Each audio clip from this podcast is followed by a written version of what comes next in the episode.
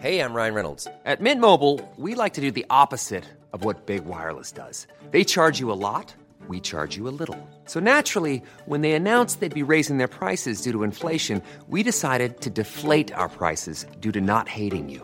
That's right. We're cutting the price of Mint Unlimited from $30 a month to just $15 a month. Give it a try at mintmobile.com slash switch. $45 upfront for three months plus taxes and fees. Promo rate for new customers for limited time. Unlimited more than 40 gigabytes per month. Slows. Full terms at mintmobile.com.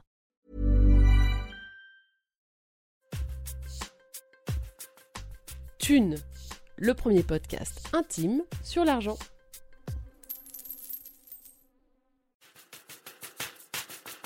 Il se trouve que j'aime parler d'argent. J'ai dit argent, je n'ai pas dit fiscalité, point retraite ou paradis fiscaux.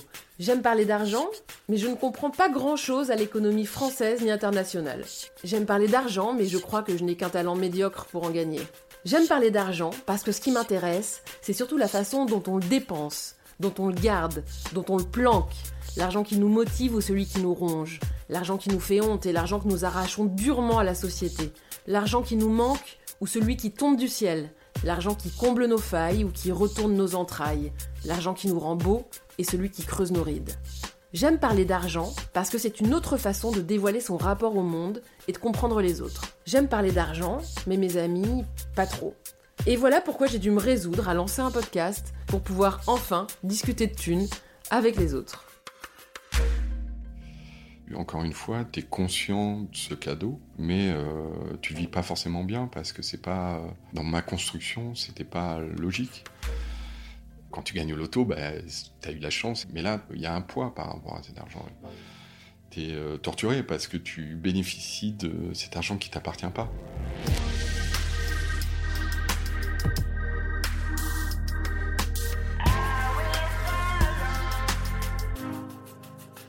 Laurent n'était pas prédisposé à être riche. De la fortune, il ne connaissait ni les codes, ni les usages. Alors quand à l'âge de 35 ans, il reçoit en donation plusieurs millions d'euros sur son compte en banque, c'est sa trajectoire et ses fondamentaux qui sont ébranlés. Et si devenir une personne riche n'était pas aussi évident qu'il y paraît. Bonjour Laurent.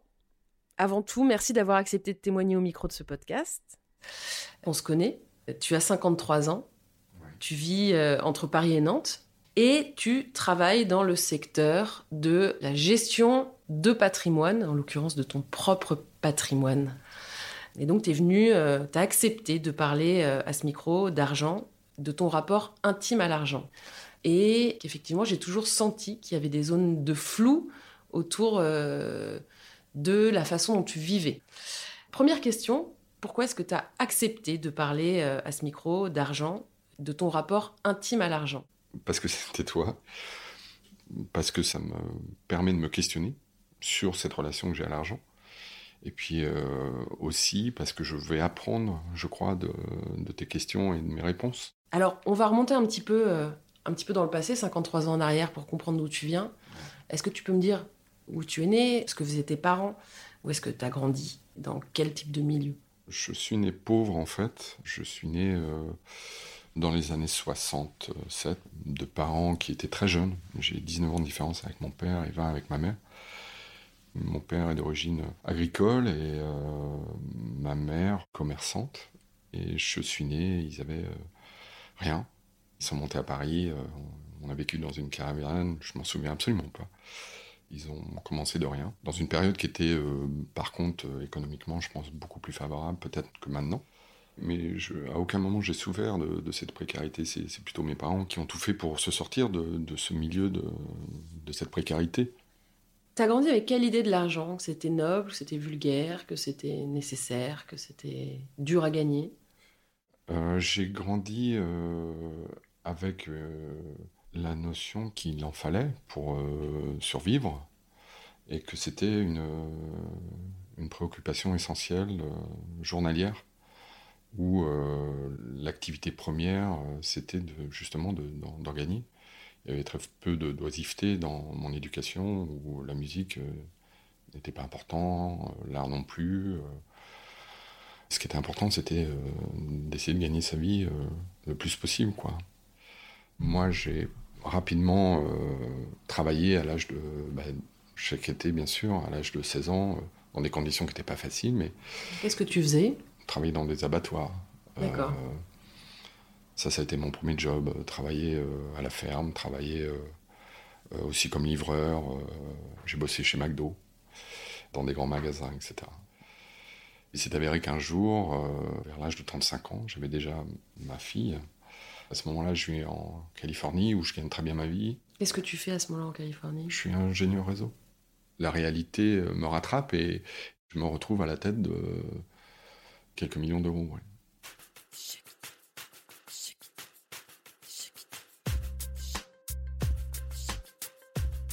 L'aventure de, de paternelle a, a vraiment très très bien réussi. Mon père est devenu, euh, il est devenu un industriel important. Je me suis retrouvé à la tête d'un patrimoine conséquent. Donc du jour au lendemain, tu te retrouves avec euh, une somme importante d'argent. Qu'il te donne Bah Alors, oui, c'est ça. et ta sœur a la même chose. Ouais. J'en ai profité au début, euh, succinctement. C'est-à-dire Je suis revenu vivre en France, d'une part, pour d'autres raisons. hein.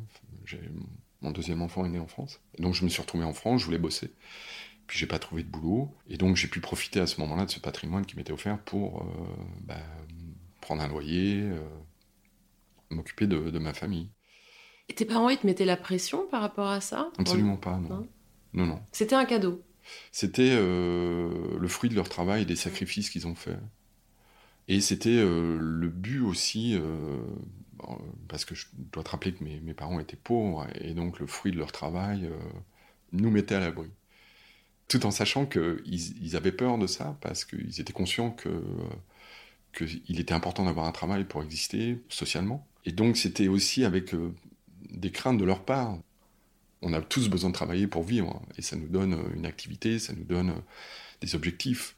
Le jour où potentiellement tu as suffisamment d'argent pour ne pas vivre, enfin ne pas avoir besoin de travailler pendant des années, il y a plein de, de choses qui, qui apparaissent. Euh, L'oisiveté, ça peut être aussi le. Il n'y a plus de sens. Le jour où tu euh, te retrouves avec ça, il faut que tu te l'appropries. Mhm. Et moi, il m'a fallu euh, deux ans pour savoir quoi faire de ça et pour bien le vivre, en fait. C'était euh, vachement important. Concrètement, quand tu reçois plusieurs millions d'euros, ça veut dire que si tu places ton argent, tu deviens rentier. Et ça veut dire que quelque part, oui, tu n'as plus besoin de travailler. C'est toute la difficulté aussi, c'est-à-dire que tu as une responsabilité vis-à-vis de cet argent. Donc, euh, tu en fais quoi?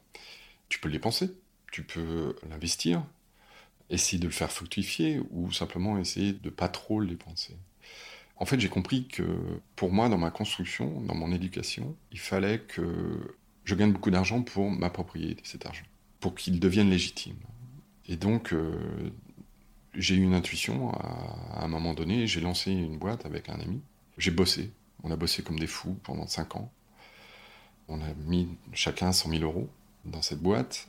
Et puis, euh, on a revendu, on l'a très bien revendu au bout de 5 ans tout en sachant que j'avais pas besoin de faire ça et que j'avais le confort aussi que si cette boîte ne marchait pas, bah, pas avoir trop perdu. Mais plus que l'argent que j'ai gagné avec cette boîte, en fait, c'est euh, la légitimité que j'ai acquis, de me prouver que j'étais capable de faire de l'argent. Ça, c'était crucial dans ma construction.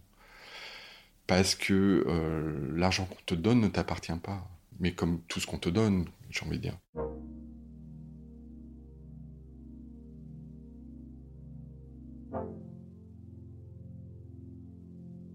Donc là, à ce moment-là, on est donc au milieu des années 2000, c'est ça? Mm, Si tu veux, le, je reçois en 2002 la- Ouais. l'argent. Euh, Donc t'es marié, t'as deux enfants. Ouais. Ouais. Est-ce que quand cette somme d'argent euh, tombe euh, presque du ciel, ça change tes relations, par exemple, avec ta femme?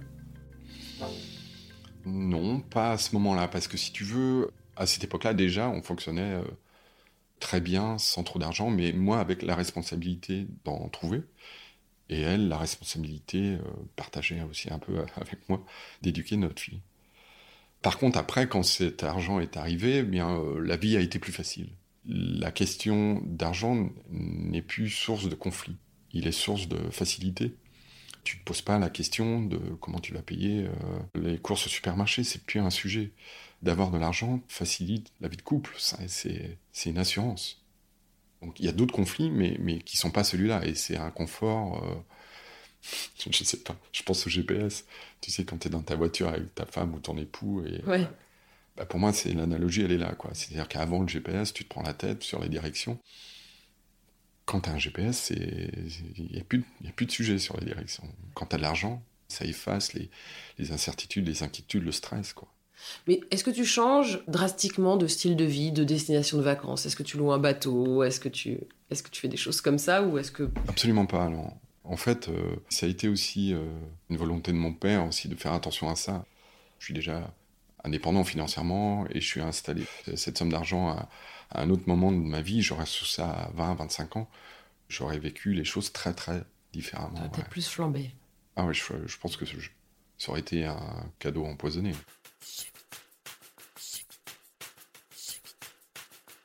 Donc tu montes ta boîte, Ouais, euh, ta boîte euh, fleurit, ouais, ouais. euh, ta boîte prospère, Mhm. et donc tu prends la décision de, de placer ton argent. Comment? Quand tu reçois beaucoup d'argent, tu, tu as euh, en fait des gens qui s'occupent de cet argent, qui s'appellent les gestionnaires de patrimoine, qui sont eux spécialisés dans la gestion financière de, de capitaux. Et donc, euh, tu commissionnes ces gens-là pour qu'ils fassent un métier que tu connais pas, Mhm. c'est-à-dire comment gagner de l'argent avec l'argent. Ce qui est absolument pas passionnant, mais euh, qui est confortable parce que euh, tu te dis que bah, tu n'as plus rien à faire hein, à la finale. Sauf que euh, moi, j'ai une réaction différente, ça a été de dire je, veux connaître ce qu'ils font. Et donc, je suis retourné à l'école. Et pendant un an, j'ai fait une école de gestion de patrimoine qui m'a permis de, de comprendre ce qui se faisait, de comprendre comment ça fonctionnait, pour être à nouveau légitime vis-à-vis de ces gens-là. J'ai préféré aussi investir sur euh, des dossiers sur lesquels je me sentais, encore une fois, légitime et euh, à l'aise et avec lesquels j'avais une certaine affinité. Globalement dans l'immobilier. Ouais, et puis euh, l'énergie renouvelable. Donc je gère ce parc immobilier, je fais les contrats de location, je fais les visites, je fais les factures, j'ai une vie complètement euh, ancrée euh, dans la normalité. Quand tu as la tête d'une fortune importante, tu peux faire le choix de t'isoler socialement, parce que c'est plus confortable. Quand je me suis retrouvé avec cette somme d'argent, à aucun moment, et j'en ai parlé, c'est plus facile de le cacher, même si euh, mes amis sont intelligents et ils voient que je vis confortablement. Ils savent aussi que j'ai travaillé, donc ils savent pas d'où tout vient, mais ils connaissent ma situation. Et ça pose des difficultés parfois, d'ailleurs. Des jalousies? Mes amis, euh, peut-être parfois, ouais, peuvent euh, être agacés par ça, et je le comprends, parce que c'est pas facile non plus de, de, de vivre cette, euh, cette euh, différence. Euh, J'évite les signes extérieurs de richesse. Parce que je me suis posé la question il y a, très récemment, ou il y a un ou deux ans. C'est-à-dire que c'était devenu plus facile pour moi, à la limite, de vivre qu'avec des gens qui soient dans le même milieu, parce que t'es pas face aux difficultés des autres. Si je veux profiter de cet argent, il faut que je, je sois à l'aise pour en profiter. Parce qu'il y a une affinité, j'imagine, de loisirs, euh, de consommation, Complètement. euh, de destination, d'invitation euh, en week-end, à dîner. Il y a des codes qui sont communs. Ouais. Effectivement, tu évites aussi de voir les difficultés de tes amis et de ne rien avoir à répondre en face. Exactement.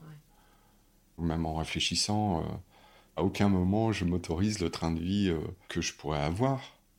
Mes signes extérieurs de richesse, Mhm. ils sont principalement au niveau de ma maison. J'ai donc une, une belle maison qui est très confortable, mais par exemple ma voiture elle a 15 ans, mais c'est pas grave quoi. Euh, à la limite, euh, ça me permet aussi de pas perdre pied. L'isolement, je crois que ça serait plus facile à vivre parce que là, tu t'autorises, tu te payes une belle bagnole, tu pars en vacances, tu, tu vois ce que je veux dire, tu vis la grande vie, mais ça t'isole aussi du reste. Mais c'est plus confortable. Je ne peux pas faire ça encore. Peut-être que ça arrivera. Là, je te parle, j'ai 53 balais qu'est-ce que je vais être quand j'en aurai 70 quoi. Tu vois, j'en sais rien du tout. Tu as peur de devenir euh, un vieux monsieur sur un yacht qui joue au golf et. Euh, j'en sais rien, mais l'image de ce mec-là aujourd'hui ne me séduit pas.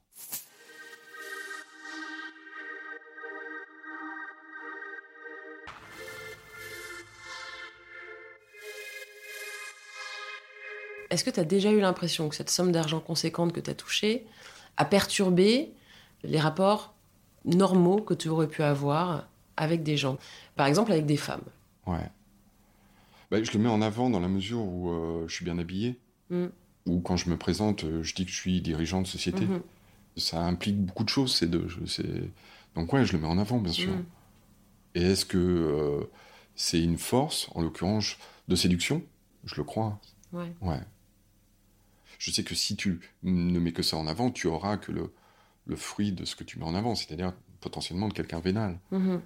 Mais pour moi, il n'y a pas de, de prise de pouvoir. À ce moment-là, ça devient un accord explicite entre deux adultes, un qui affiche qui a de l'argent, tout en sachant que l'autre qui va accepter, on sait qu'elle est vénale.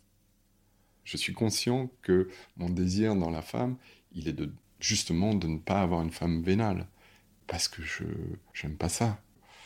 Donc je le mets en avant, mais d'une façon discrète. J'ai pas envie de rentrer dans, dans ce rapport-là avec une femme. Tu penses être plus généreux maintenant qu'avant? J'essaye d'acquérir ça.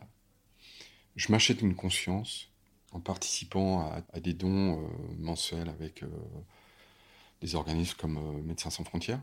Bah, tu vois, je vais inviter de temps en temps mais, un pote ou une amie au restaurant. Ouais. Et puis après, quand, quand j'ai peut-être quelqu'un qui m'est proche euh, dans la difficulté, bah, là, je vais être. euh, mais Est-ce que c'est de la générosité? Je ne sais pas, ouais. Parce que ça veut dire quoi la générosité? C'est quoi être généreux? C'est donner 2 euros à un mendiant? C'est aller où la générosité? C'est compliqué, quoi. Mhm. Je pense que je pourrais l'être plus. Mais c'est un truc sur lequel je suis en, train- je suis en réflexion. Parlons un peu d'éducation. Quelles valeurs tu, tu inculques à tes enfants? Ils sont conscients, mais ils n'ont pas les chiffres. Mhm. Je les protège.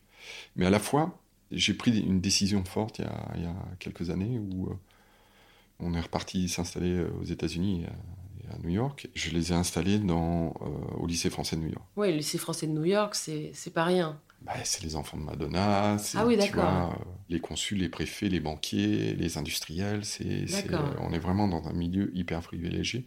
Quand tu fréquentes ces gens-là, tu entres dans un système de euh, relations. Mm. Alors après, ils en font ce qu'ils en veulent, quoi. Je crois qu'ils ils ont subi et à la fois compris ce que ça voulait dire d'être dans un milieu privilégié, parce qu'ils ont vu aussi ces enfants qui ont perdu pied, parce que, tu vois, euh, ils fument des joints, ils prennent des acides, ils, en ils dépensent de l'argent plus qu'ils... Oui, parce que fumer des joints et prendre des acides, ça arrive, ça arrive dans tous les milieux, mais claquer euh, 1500 dollars en shopping, moins. C'est ça. Donc, avec tous ces excès-là, ils en ont vu. Mais euh, mes enfants, ils étaient, à, tu vois, à l'école publique, euh, à Nantes, euh, en sixième, cinquième, ils étaient... Là, je les ai basculés dans le privé, mais, mais ils ont reçu une éducation, donc, complètement normale. Par contre, ils, ils travaillent tous les deux. Mon fils est au McDo, il a 17 ans, et ma fille, en dehors de ses études, travaille dans un café. Ça, pour moi, c'est important. Je leur dis toujours, c'est moi qui ai de l'argent, c'est pas vous, quoi. Eux, ils ne sont riches que de leurs envies. Eux, ils n'ont pas d'argent. Ou l'argent qu'ils ont, c'est celui qu'ils gagnent. Parce qu'il n'y a rien de pire que de donner. Quand tu donnes, euh, ça, ça t'appartient jamais euh, psychologiquement. Et, qu'est-ce que tu fais de, de- des choses qui t'appartiennent pas? Ben, t'en es pas libre.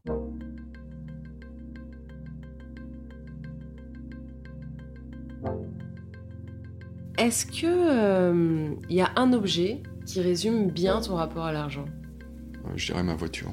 C'est quoi ta voiture? C'est un Lexus euh, 4x4. C'est un véhicule euh, que j'ai payé euh, assez cher, 40 000 euros, 45 000 euros, en 2007, donc il y a 13 ans. Je l'ai acheté aux États-Unis parce qu'à l'époque, l'euro était plus fort, donc tu vois, etc. Et je me suis fait ce plaisir-là. Est-ce que tout de même ça change ton mode de consommation? Est-ce que euh, tu vas euh, plus facilement au resto? Est-ce que tu vas plus facilement faire tes courses dans une épicerie de luxe? Je me pose pas la question de savoir si je vais au resto ou pas. Mm. Je me pose pas la question de savoir si je vais mettre mon plein euh, d'essence ou pas. Je me pose pas la question de de savoir si euh, je peux prendre des fraises à 5,50 euros Ouais. ou pas. Euh, ça, c'est un confort exceptionnel. Ouais. Je m'autorise de temps en temps à me, à me faire plaisir en achetant des, une jolie paire de chaussures que j'ai depuis 5-10 ans maintenant. Quoi, tu vois. mais jamais des grandes marques. Euh, mon plaisir, il n'est pas là. Euh, ce que je m'autorise, c'est par exemple de, de louer un bateau et de partir euh, naviguer euh, pendant 15 jours euh, aux Antilles. Imagine, ce soir, tu sors avec des amis, tu vas au Mm. resto, Ouais. tu bois, vous Mm. ouvrez une bouteille, deux bouteilles, trois Ouais. bouteilles, tu bois trop, tu te couches à 4 heures du mat, Mm. et demain matin, tu dois te lever pour bosser, Ouais. mais t'as mal à la tête. Tu te lèves ou tu te lèves pas? Si j'ai pas de réunion ou pas de rendez-vous à honorer, je me lève pas. Ouais.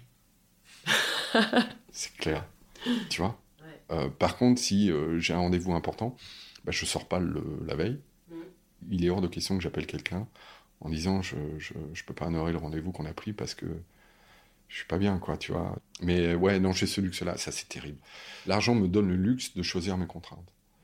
Si j'avais pas l'argent, je serais peut-être contraint d'avoir un boulot, euh, tu vois, à 9 heures. Donc ouais, c'est ça c'est un luxe euh, extraordinaire.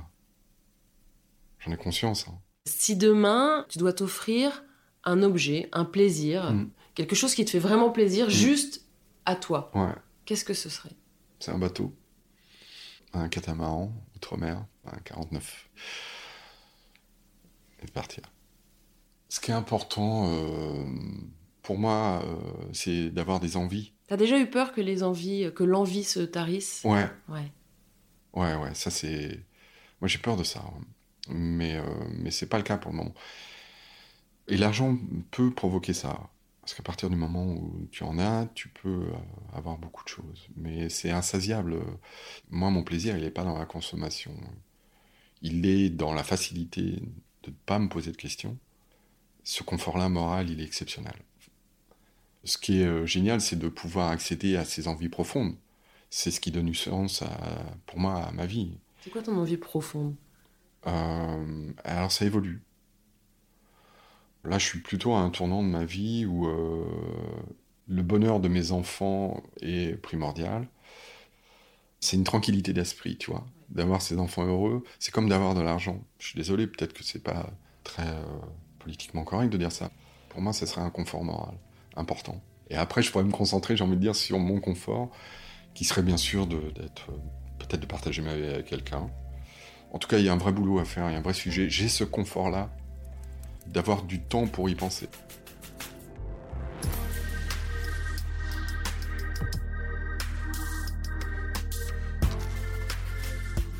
Vous avez écouté Thune, un podcast de Laurence Velli et Anna Borel.